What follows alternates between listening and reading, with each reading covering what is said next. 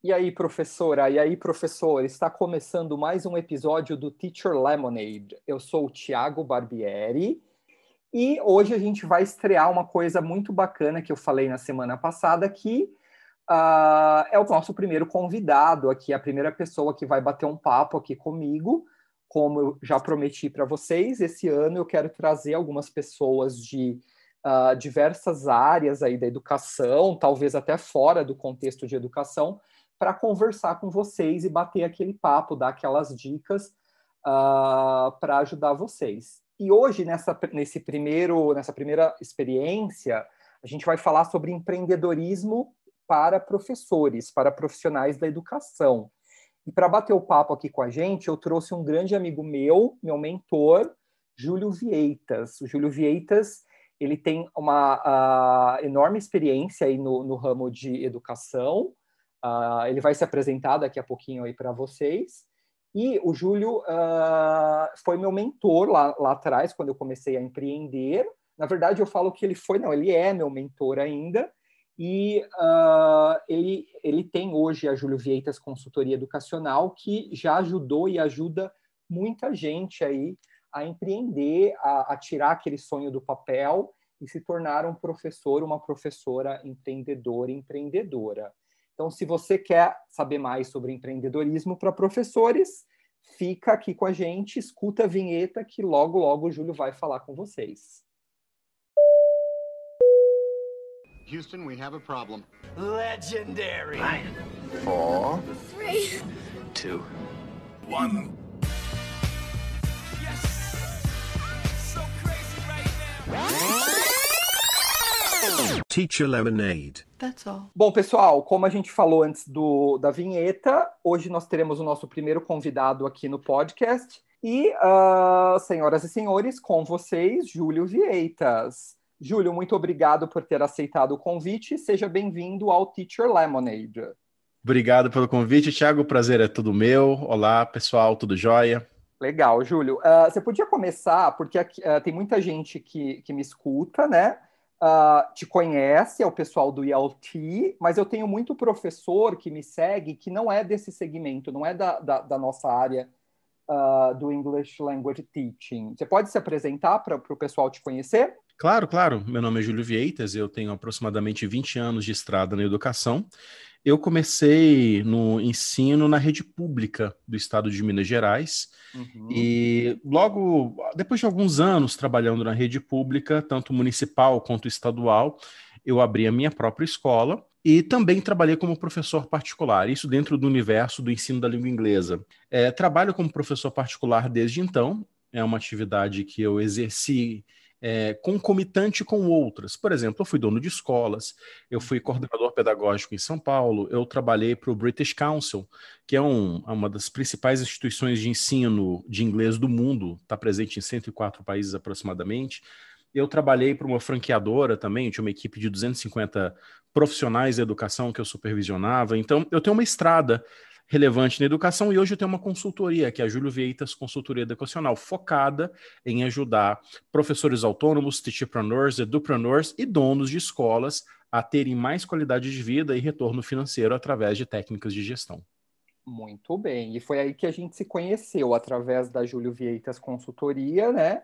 Você uh, foi meu mentor, é meu mentor, me ajuda bastante aí com, com a questão de empreendedorismo. Uh, e vamos começar falando o que, que é um, um, professor empreendedor, uma professora empreendedora. Você mencionou aí teacherpreneur, edupreneur, é tudo a mesma coisa? O que, que é? Vamos definir aí para o público o que, que é professor, professora, empreendedor, empreendedora. Claro, claro. A, a, grosso modo, a gente pode entender que o professor ou professora empreendedor, empreendedora, é basicamente um professor, uma professora que vai é, se enveredar para, para, pela área dos negócios, vai vender os seus serviços educacionais de maneira, seja ela autônoma ou mesmo no médio e longo prazo, partindo aí para uma gestão educacional mais concisa, abrindo sua própria escola, etc. E a gente pode até falar um pouco sobre o edupreneur. O edupreneur é essa pessoa da educação que uhum. vai empreender, Mas o, o ele vai além de dar aula. Ele vai, por exemplo, trabalhar com materiais didáticos, ele vai, por exemplo, trabalhar com serviços, eu diria, conectados com a educação, mas não necessariamente dar a aula. Uhum entrepreneur é esse professor empreendedor, porém dentro do ensino da língua inglesa. Então a expressão teacherpreneur é exclusiva ao ELT, que é o English Language Teaching. Uhum. Teacherpreneur e professor empreendedor são basicamente a mesma coisa, porém o professor empreendedor pode ser um professor de geografia, pode ser um professor de matemática, já o teacherpreneur é exclusivamente no nosso contexto brasileiro um professor de inglês. E o edupreneur é aquela pessoa que trabalha na área da educação, em diversas searas dentro da área da educação, porém visando aí o empreendedorismo. E uh, quando a gente fala de educação e empreendedorismo, tem muita gente que acha que é um pecado você empreender na educação, no universo da educação. Uh, eu não acho um pecado, eu faço isso, você faz isso. O que, que a gente pode deixar de mensagem aí para essa galera que Uh, não, não, um pecado, talvez eu estou exagerando, mas uh, às vezes sente aquele remorso, aquela coisa lá no, no fundo. Eu, eu, quando eu me formei lá na faculdade ou no, no curso, o que, que eu fiz lá, eu me comprometi com a educação e agora eu quero empreender, ganhar dinheiro com isso. O que, que a gente pode falar para essa galera aí? Mas é, é curioso você ter usado a expressão pecado, porque a, a origem do ensino no Brasil é, é, é religioso. Os jesuítas trouxeram um conceito de educação para o Brasil. E eu mesmo, quando eu tinha até os meus seis anos de idade, estudei uma escola católica. É muito comum você ter escolas tradicionais brasileiras que ainda veem a educação como algo muito conectado a uma missão, quase com sacerdócio. Então, essa visão muito religiosa da nossa profissão, obviamente, ela é avessa ao lucro. Ela é avessa a você ter um retorno financeiro dessa missão sacerdotal que muitas pessoas veem que o professor ou a professora precisa ter. E não é assim que, que eu enxergo. Eu enxergo a educação como algo capaz de transformar a vida dos nossos alunos, mas por que não também transformar positivamente a nossa vida, a vida da, da nossa família, trazer mais qualidade, mais reconhecimento para a profissão que é o professor, a professora, seja de idiomas, seja das disciplinas tradicionais que nós temos é, no Brasil. Enfim, ser professor não é sinônimo de fazer um voto de pobreza. Você não precisa ser franciscano para ser professor. Você pode sim ter muita qualidade de vida, ter retorno financeiro, mas aí, obviamente, é interessante termos um conhecimento sobre técnicas de gestão, algo que a gente não aprende na faculdade de letras. Como vender as uhum. nossas aulas, como fazer um bom marketing, como precificar os nossos serviços. A gente não aprende, porque na faculdade nós somos instruídos a trabalharmos para o Estado ou para alguém, mas nunca para nós mesmos. Também acho que não, não é nem um pouco pecado, mas concordo aí com tudo que você falou, todo esse contexto aí, acho, acho importante, achei bacana aí mas cada vez mais em todas as áreas, em todos os universos, as pessoas estão empreendendo, né? Então, por que, que a gente uh, deve empreender no, no, no, mercado de hoje em dia? Uma pergunta bem, bem interessante. Quando você trabalha para alguém, você tem um, você é um seletista, você tem um contrato com uma escola, você tem uma carteira assinada. Há um mito de que você tem uma estabilidade. E depois de trabalhar um tempo para o Estado, trabalhando para outras escolas, eu percebi que isso é uma falácia, não necessariamente. Você ter estabilidade ganhando de repente dois, três mil reais é muito mais interessante, por exemplo, você criar as bases para que você tenha um salário, que, uma, uma renda que beire, por exemplo, 8 mil reais com uma variação de 20% de um mês para outro. Não é um salário estável, mas na, nessa instabilidade, minimamente, você pode estar tá tirando de repente 6, 6.400 por mês.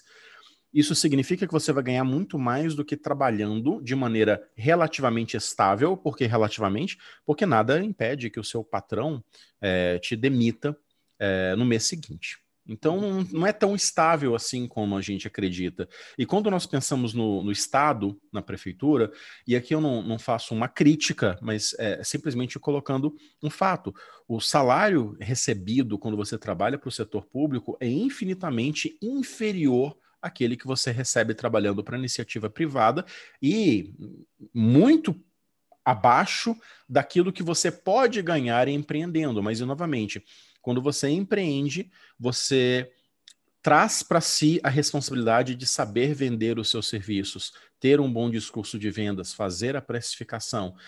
E aí cria-se a falácia de que é impossível, é impossível porque a pessoa não estudou, ela não, não, não aprendeu a vender, então ela vai dizer que é impossível. Eu digo que é possível, mas é necessário ter esse conhecimento que nos foi negado na época da faculdade. Se alguém fez um curso como um Celta, foi negado esse conhecimento de gestão e por isso é tão difícil, na média do brasileiro, se posicionar como um empreendedor de sucesso, uma empreendedora que vai ter aí um retorno financeiro interessante. Falta esse conhecimento de maneira disseminada.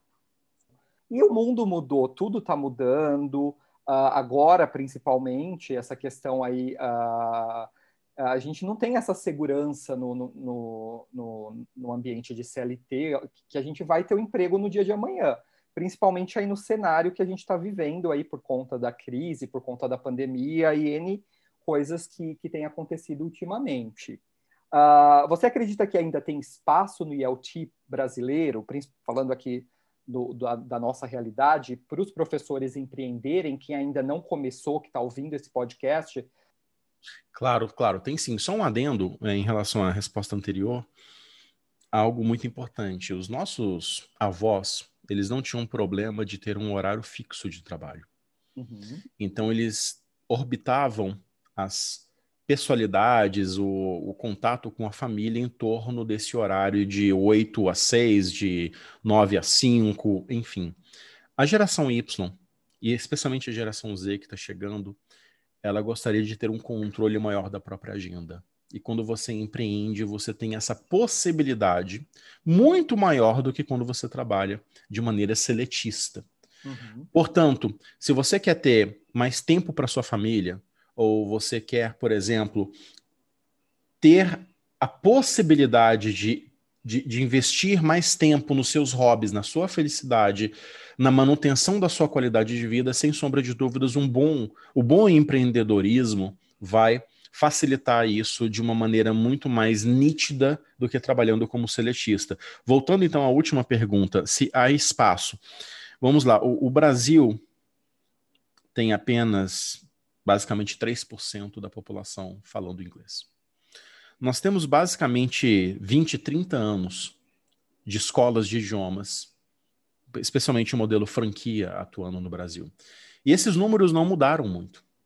Uhum. Nós continuamos tendo 97% da população brasileira que tem um inglês, seja ele zero ou altamente questionável.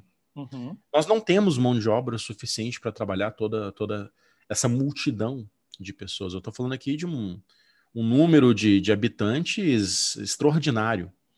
Há espaço, sem sombra de dúvidas, que há.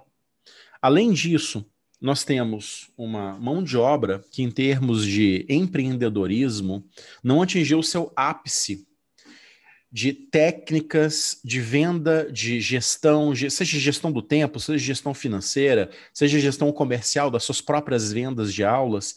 Isso significa que aquelas pessoas que tiverem um domínio razoável desses elementos vão ter, sem sombra de dúvida, uma vantagem competitiva nítida sobre os demais profissionais do ensino da língua inglesa. Por conseguinte, eu posso falar com bastante convicção que não só há espaço, como é um ótimo momento para você fazer isso. 2020 foi um ano extremamente complexo, mas foi um ano que lançou muitas pessoas para as aulas online. Uhum. Curiosamente, desde 2016 eu já tenho cursos que ensinam professores a como ir para o universo online, mas foi a crise que impulsionou muitas pessoas a irem para o online. E muitos alunos não vão querer voltar para o presencial. Muitos alunos vão querer continuar no online. E aqueles profissionais da educação do ensino da língua inglesa especialmente, que tiverem mais capacidade, mais expertise, mais domínio de ferramentas na seara de aulas online, vão, vão ter absolutamente uma vantagem competitiva sobre os demais. Então, é o mercado. E dentro de uma lógica de mercado que nós temos profissionais que precisam se especializar para oferecer cada vez mais melhores serviços, e quem vai lucrar também com isso são os próprios alunos que vão ver novos profissionais mais preparados, mais é, especializados para mudar essa, esse contexto de 3% apenas da população brasileira. Esse é um dado do British Council de 2014, salvo engano. É, de lá para cá não mudou praticamente nada, mas alterar um pouco esse contexto de apenas 3% da população que fala inglês. Sim, acho que eu vi um dado parecido com isso no comecinho do ano passado, se eu não me engano, na Folha, no Estadão, alguma coisa. Teve uma reportagem. Esse dado não muda, ele, ele, é. ele é bastante tático. Sim, sim. E faz um tempão. bem antes de, de 2014, acho que, que é, é, a média aí do, do, do, inglês no Brasil. Então, resumindo, há muito mercado aí a ser explorado, né? Com certeza. Uh, e você mencionou bastante aí do, do universo online. Uh, você está 100% online hoje, né? Como que é isso? Uh, 100%. 100%. 100%. Desde quando, Júlio? Eu, eu posso dizer que o grosso das minhas operações, das minhas aulas particulares, do, das minhas consultorias, elas passaram a ser online em meados de 2016. Uhum. O grosso. Uhum. Eu tinha um cliente ou outro, algo mais esporádico, quando eu morava ainda em São Paulo. E, eu, e como São Paulo é o principal mercado consumidor brasileiro, eu estava lá. Mas à medida que eu fui migrando as minhas soluções para o universo online, eu percebi que não valia mais a pena estar próximo ali desse mercado consumidor gigantesco, novamente olhando isso como um business. Uhum. É, quando você trabalha online, não interessa onde você more. É mais interessante para mim hoje, com a minha faixa etária, com os meus objetivos de vida, tentar me aproximar de locais onde eu tenha mais qualidade de vida, onde eu tenha um custo de vida mais interessante, onde eu possa focar mais em mim, nos meus interesses, é, enfim, naquelas pessoas que, que me rodeiam, aquelas pessoas que eu amo, que eu gosto bastante. Então eu mudei para o interior de Minas Gerais e daqui eu posso dizer que eu eu executo todos os meus negócios de maneira remota, online, mas ao mesmo tempo tem tem até um story que eu fiz sobre isso, tem um pezinho de jabuticaba aqui perto da minha casa. Então, quando eu quero dar aquela descansada, eu vou lá no pezinho de jabuticaba, tem os meus cachorros, as minhas gatinhas, enfim, você, você consegue trazer a realização de um sonho que era quase impossível alguns anos atrás, que é você morar onde você quiser e ainda assim poder garantir um bom retorno financeiro para os seus negócios. E novamente, percebam que eu falo negócios aqui é da aula. Sim. Então eu não tenho medo e vergonha nenhuma de dizer que dar aula é um negócio. Isso não significa que, nós, que eu vejo os meus clientes de uma maneira mesquinha. Não, eu dou suporte, eu ajudo essas pessoas, são pessoas que também realizam sonhos delas, que hoje também conseguem mudar para o interior, ter qualidade de vida, porque tem um inglês mais avançado, e isso traz oportunidades interessantíssimas para ela. Então, para elas. Ou seja, o online veio para ficar, sem sombra de dúvidas. E foi talvez uma das consequências, talvez a única consequência positiva do Covid foi mudar essa cultura educacional de que só se aprende em uma sala de aula tradicional. E isso não poderia, não poderia estar mais distante da realidade como a gente consegue provar atualmente. É sempre importante a gente ver o lado positivo das coisas e por mais uh, difícil que é essa situação aí da pandemia, eu acho que para nós professores aí do online, do universo online, foi aquele empurrão, aquela coisa que a gente sabia que ia acontecer, sei lá, daqui 5, 10 anos, mas o Covid deu aquele empurrão para a galera, uh, o aluno ver que funciona, que é possível ele aprender qualquer coisa através da internet. A gente vê aí tá. professor de educação física, personal trainer, dando treino uh, através do Zoom e super funciona. Por que não a nossa aula, a nossa aula, uh, seja lá de inglês, geografia, matemática, com um monte de recurso que a gente tem aí disponível e, ao mesmo tempo, conectar né, com, com, com a nossa qualidade de vida, a gente poder morar onde uh, faz bem para a gente, a gente poder fazer a nossa rotina, os nossos horários. Então, acho que. Uh, e, e, o online é aquilo que você falou, não tem limite. Eu aqui em São Paulo, fazendo coisas presenciais, por exemplo, uh, é, é, aqui o eixo São Paulo, Grande São Paulo. Agora, no online, eu consigo chegar lá do outro lado do mapa. Uh, pode ser lá em cima no Brasil, lá embaixo no Brasil, ou do outro lado do mundo. O céu é o limite no online. Acho que isso é o mais legal aí uh, desse universo, né? Absolutamente. E algo curioso aqui, nós temos verdadeiros gigantes na nossa área de atuação, mas que de repente estão escondidos na cidadezinha do interior. Uhum. E só conseguem entender aquela cidadezinha, e isso, obviamente, acaba limitando muito o poder aquisitivo dessa profissional fantástica. E na medida que essa profissional começa a atender clientes, alunos de outras cidades, de outros estados. Então, nós temos regiões do, do, do, do Brasil é, altamente defasada em termos de profissionais que vão atender essas pessoas, esses alunos. E, de repente, essa excelente profissional que está numa cidade do interior pode sim atender esses clientes que não estão em, em contextos favoráveis geograficamente falando. O online aproxima e o online tem a capacidade de alterar aquele contexto que eu falei dos 3% anteriormente. Com certeza.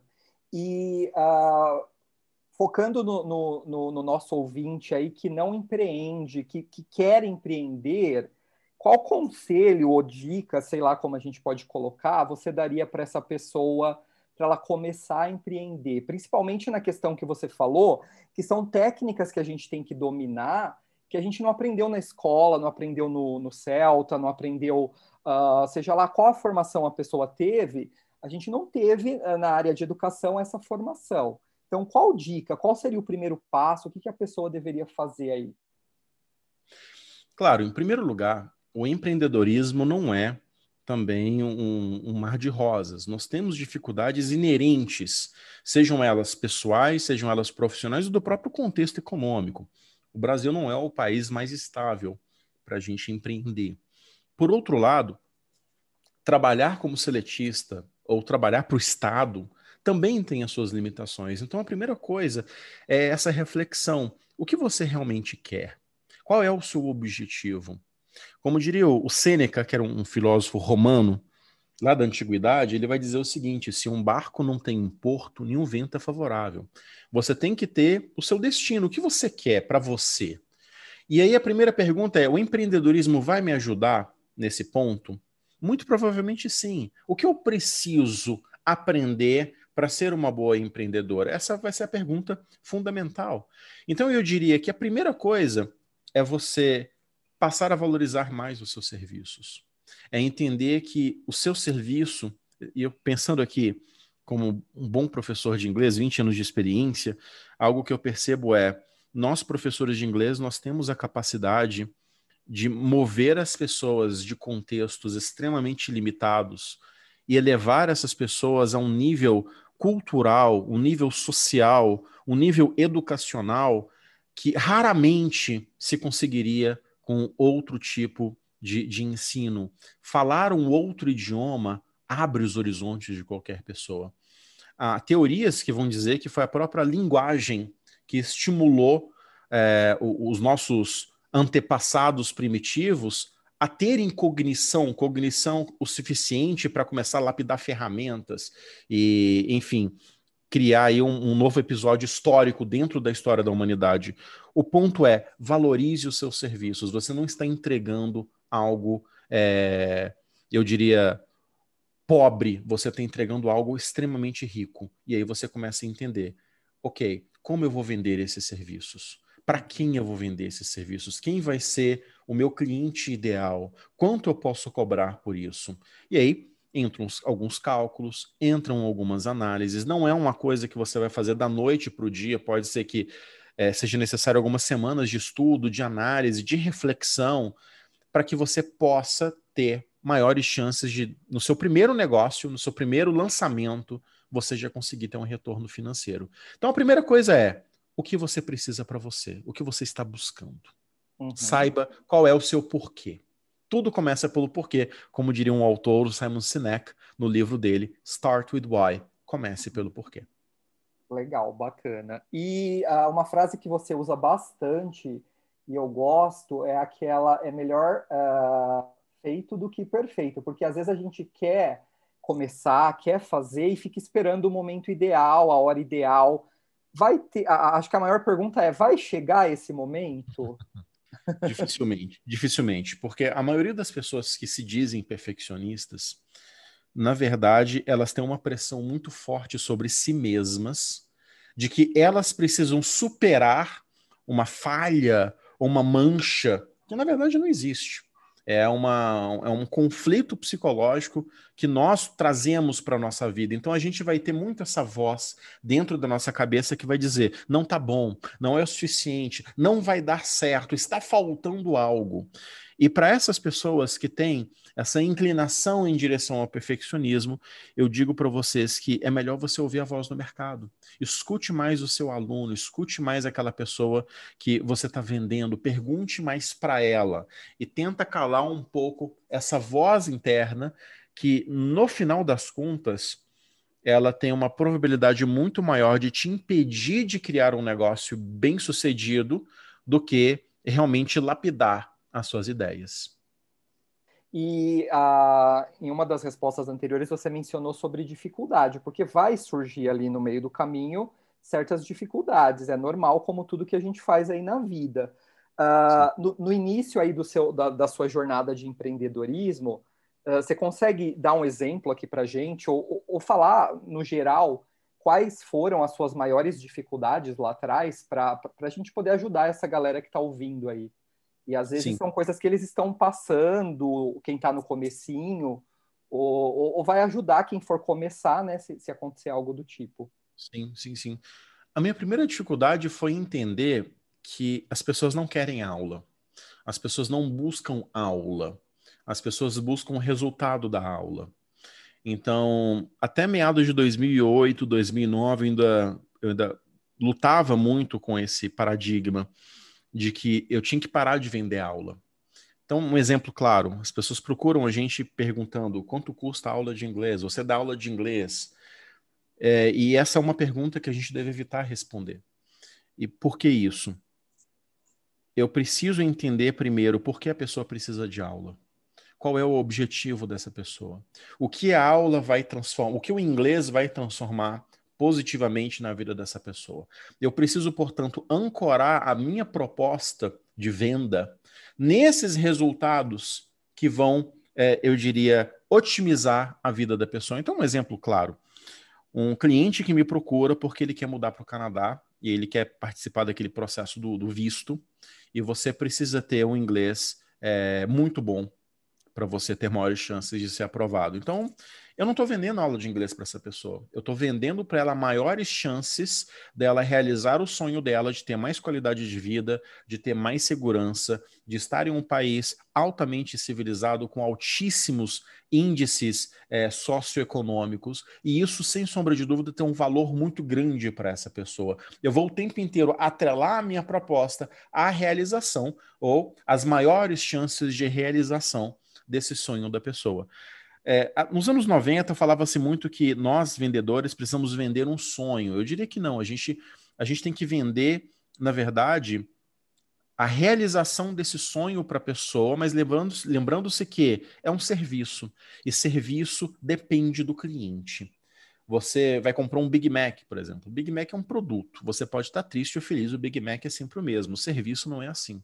O aluno triste ele tem uma produção X, o aluno feliz é outra. O aluno que está motivado, está lá estudando, correndo atrás, ele tem muito mais resultados.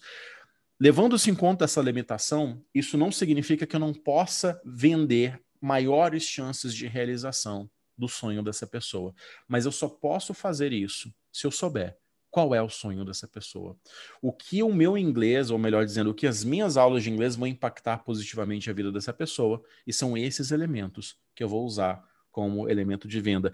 E quando eu percebi isso, obviamente foi um processo, não foi uma epifania da noite para o dia, mas eu consegui saltar o meu hora-aula lá em 2008, 2009, de meados de 55 hora-aula para mais de 100 reais hora-aula, isso lá em 2010, 2009. É, hoje eu consigo cobrar 200, 250 a hora trabalho, porque eu não estou vendendo aula de inglês, eu estou vendendo o resultado da aula de inglês. O inglês que dá resultado, né? sim, sim, sim. Porque, curiosamente, ninguém acorda de manhã pensando, nossa, eu preciso tanto de aula de inglês, mas as pessoas acordam pensando, eu gostaria de ter mais qualidade de vida. Eu gostaria que os meus filhos tivessem mais uma educação de qualidade, tivessem mais segurança. Eu gostaria de ser, de ser aprovado em um, uma entrevista de emprego para aquela posição que a pessoa tanto almeja. E o inglês é um meio para esses fins. Então eu vendo as maiores chances de realização desses fins e não simplesmente um programa de curso de present perfect, simple past, etc, que realmente não vai motivar nenhum prospect a comprar os meus cursos. Hoje eu acordei com uma vontade de aprender present perfect. o mesmo se aplica em outras áreas. Se a gente pensar, por exemplo, num professor de educação física, ninguém procura ele porque acordou com vontade de levantar peso ou de, sei lá, o que, que a pessoa vai, vai treinar. Não, a pessoa quer qualidade de vida, a pessoa quer mudar o corpo, quer, tem um propósito ali por trás que não é ali o, o levantar peso na máquina, correr tantos quilômetros na esteira e assim vai, né? Exato. Quando a gente começa, no seu contexto de educação física é muito interessante. Quando esse profissional, esse esse professor e empreendedor de educação física, esse personal trainer, ele vende, por exemplo, eu tenho 41 anos de idade. Eu estou numa fase da minha vida na qual saúde é algo que eu é, privilegio, eu penso muito nisso. Então, como que eu quero envelhecer? Como que eu quero chegar nos 45? Como eu quero chegar nos meus 50? Eu quero chegar encurvado, cansado, ou eu quero chegar animado, predisposto? É, é, é, é claro que sim, a, a, a segunda opção é, é a predileta. Esse personal trainer pode vender isso para mim. Mas se ele vender, por exemplo, ok, você vai fazer alongamento, eu vou te vender alongamento, eu vou te vender supino reto, hashtag distância. A gente não quer isso, mas eu quero o fim disso. Então, esse é o elemento de venda. Muito bacana. E, uh, bom, a nossa conversa está se estendendo. Geralmente os podcasts aqui são mais curtinhos, mas as entrevistas, como eu já anunciei no, no episódio anterior, serão um pouco maiores. E como que você pode ajudar o pessoal que está escutando aqui esse podcast? Como que eles podem te acessar? Como que eles podem uh, ter contato aí com você para quem quer uh, seu serviço de mentoria, quer so, seus cursos aí na área de empreendedorismo educacional? Como que o pessoal pode ter acesso a você? Claro. Bom, em primeiro lugar, há muitos conteúdos gratuitos no meu site. Você não paga absolutamente nada para ter acesso a e-books, a inúmeros artigos, vídeos. É, esses vídeos podem estar no meu site, podem estar também no meu Instagram, uh, no meu YouTube. E se você realmente estudar esses materiais gratuitos, você vai realmente aprender bastante sobre empreendedorismo. O meu site é www.juliovieitas.com.br. No, meu Insta, Júlio Vieitas Consultoria, o meu YouTube, Júlio Vieitas Consultoria, basta digitar lá. Me siga nessas redes sociais. Eu sempre produzo vídeos, eu sempre produzo conteúdos e também eu tenho os cursos pagos, das mais variadas aí, é, ofertas, desde como desenhar o seu curso, como começar a empreender, como gerir uma escola, como ser um coordenador eficiente, uma coordenadora que vai trazer resultados para a equipe de professores, das mais variadas aí modalidades. Isso tudo está no meu site e vai ser um prazer te receber lá. Legal, vou deixar também uh, na descrição aqui do episódio o, o site e o seu arroba lá para o Instagram, para o pessoal que não uh, te segue ainda, te seguir, te acompanhar e conhecer mais sobre esse trabalho incrível aí, essa mentoria, esse, essa orientação, esses cursos que faz muita diferença. Eu sou a prova viva de que mudou muito quando eu comecei a enxergar as coisas com outros olhos, quando eu comecei a ver a questão aí uh, empreendedora, aquele, eh, quando eu acordei o empreendedor dentro de mim, que acho que todo mundo tem um pouquinho aí de, de empreendedor dentro, a gente só precisa dar aquela, aquela acordada. Júlio, foi um prazer conversar aqui com você, super agradeço a, a sua disponibilidade, a sua a vontade de estar aqui, de colaborar e ajudar aí a galera que acompanha o Teacher Lemonade. Uh, muito, muito, muito obrigado aí. Uh, quer deixar uma mensagem final aí para a galera que, que ouviu a gente aqui, esse nosso bate-papo? Bom, primeiramente eu que agradeço pela oportunidade, pelo convite. E para você que está ouvindo a gente, saiba que você não está sozinho. Conte comigo. É, conte com o Thiago, que é um excelente profissional e olha, manja tudo de redes sociais. Ele me ajuda bastante. Ele falou que eu ajudo ele, mas aqui a coisa é mútua. Nós nos ajudamos bastante e ele é o verdadeiro especialista aqui em redes sociais. Conte com ele, conte comigo. Você não está sozinho. Você, professora, não está aí abandonada, não. Conte com o nosso suporte, que a gente quer ver cada um de vocês brilhando bastante dentro da educação. Valeu, Júlio. E aí, pessoal, muito obrigado por ficar com a gente até aqui o finalzinho desse episódio. Se você curtiu, manda uh, esse episódio para algum amigo, para alguma amiga, alguém que possa curtir, alguém que precisa escutar essa, esse bate-papo. Isso vai me motivar a produzir novos conteúdos aí para vocês. E eu fico por aqui até o próximo episódio. E é isso, pessoal. Tchau, tchau.